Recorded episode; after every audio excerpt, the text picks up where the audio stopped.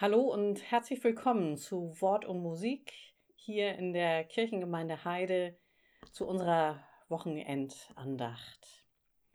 Wir sind beisammen und wollen einen kleinen Moment auf Musik hören, auf Worte hören. Uns begleitet jetzt in diesen Tagen der Dichter und Theologe Dietrich Bonhoeffer mit verschiedenen Texten, mit Gedanken dazu und das alles gerahmt in unserem gewohnten Rahmen. Wir beginnen.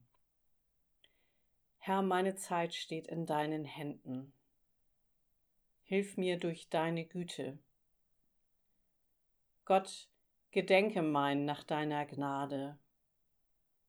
Herr, erhöre mich mit deiner treuen Hilfe. Amen. Ein Ostertext von Dietrich Bonhoeffer aus seinen Anfangsjahren nach dem Studium, die Zeit von Vikariat und Aufbruch nach Amerika. Gedanken zu Ostern, zu einem kleinen Osterabschnitt, einem der ältesten aus dem Neuen Testament, aus dem ersten Korintherbrief, Kapitel 15, Vers 17. Ist Christus aber nicht auferstanden, so ist euer Glaube eitel, so seid ihr noch in euren Sünden. Bonhoeffer sagt dazu, ein gefährlicher Ostertext. Denn wenn wir ihn uns genau ansehen, uns von ihm beeindrucken lassen, so könnte es sein, dass er uns um unsere ganze Osterfreude bringt. Und so scheint es, als schicke es sich nicht, an Ostern von so ernsten, so gefährlichen Dingen zu reden. Und doch es gibt unter den christlichen Festen nicht eines, das uns nicht, wenn wir es ganz ernst nehmen, bedrohlich ansieht. Unsere ganze Existenz und unser gesamtes geistiges Sein wird angegriffen und vor Gericht gezogen, vor die Entscheidung gestellt. Von der Weihnachtsbotschaft nicht anders wie von der Ostergeschichte. Nur dann aber wenn wir den Angriff immer von neuem aufs tiefste auf uns wirken lassen, können wir seiner Herr werden und etwas von der eigentlichen Osterfreude, die alles andere ist als Sentimentalität, verspüren. Ist Christus nicht auferstanden, dann ist unser Glaube eitel. Das heißt weiter, dann leben wir noch in Schuld gegen Gott.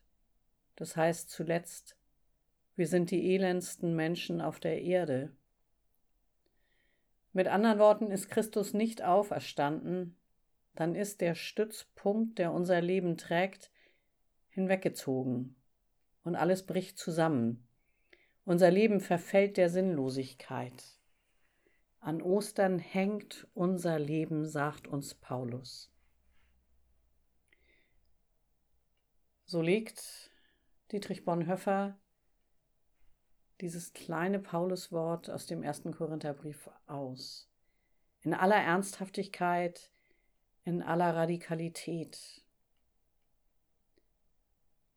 Wenn wir uns nicht auf die Bibel, auf Gottes Wort gründen, auf die Zusage, dass Christus nicht im Tod geblieben ist, sondern dass er auferstanden ist, dann fehlt unserem Glauben, dann fehlt unserer gesamten christlichen Existenz die Grundlage. Und dann wäre es, als würde der Glaube gar keine Rolle spielen und wir leben einfach so vor uns hin. Dann würde zu Ostern, zu Weihnachten alles nur um ein, eine schöne Fassade, um ein gemütliches Gefühl gehen. Dagegen verwehrt sich Dietrich Bonhoeffer. In diesen Jahren zwischen 1928 und 1931 ringt er mit seiner akademischen Herkunft, mit seiner intellektuellen Umgebung, in der er, in der wirklich hochbürgerlichen Umgebung, in der er groß geworden ist und in der das große Feiern von diesen Festen eine Selbstverständlichkeit war.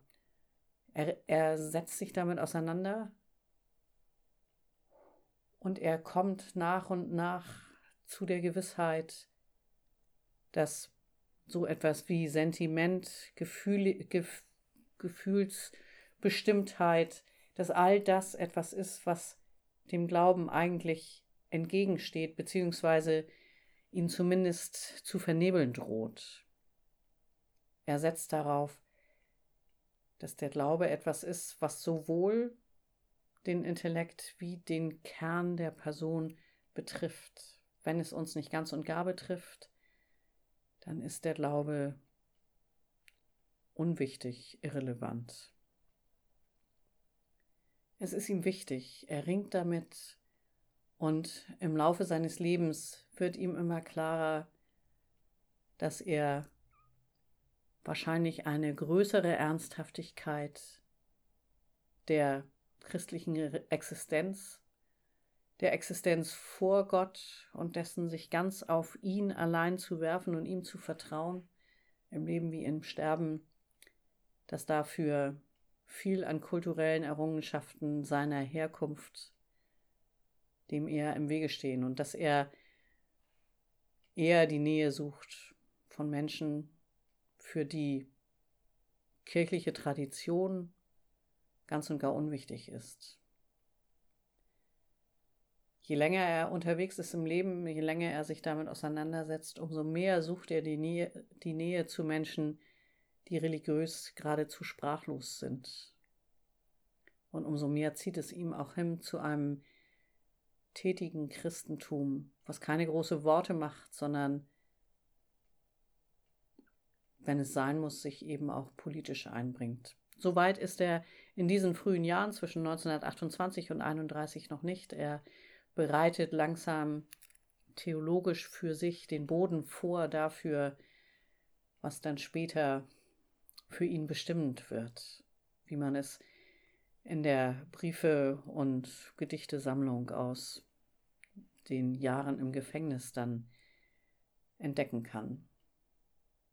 Aber wir ahnen die Spuren schon in diesen Gedanken über den kleinen Ostertext aus dem ersten Korintherbrief. Wenn es nicht den ganzen Menschen meint und betrifft, dann ist der Glaube eher Spielkram und eher Verzierung. Also ist es ihm wichtig und er will es jedem von uns ins Herz schreiben, Gründe dich so auf deinen Glauben, dass er dich trägt im Leben wie im Sterben. Dass du darauf vertrauen kannst, dass Christus auferstanden ist, weil daran wirklich dein Glaube mehr noch dein Leben hängt. Nun wissen wir, dass Christus auferstanden ist, das feiern wir zu Ostern. Ostersonntag hören wir in allen Kirchen wieder den großen Osterruf, der Herr ist auferstanden. Und wir antworten darauf und stellen uns in die große Runde derer, die vor uns waren und die nach uns kommen und die sich darauf berufen und gründen seit Jahrhunderten. Er ist wahrhaftig auferstanden. Amen.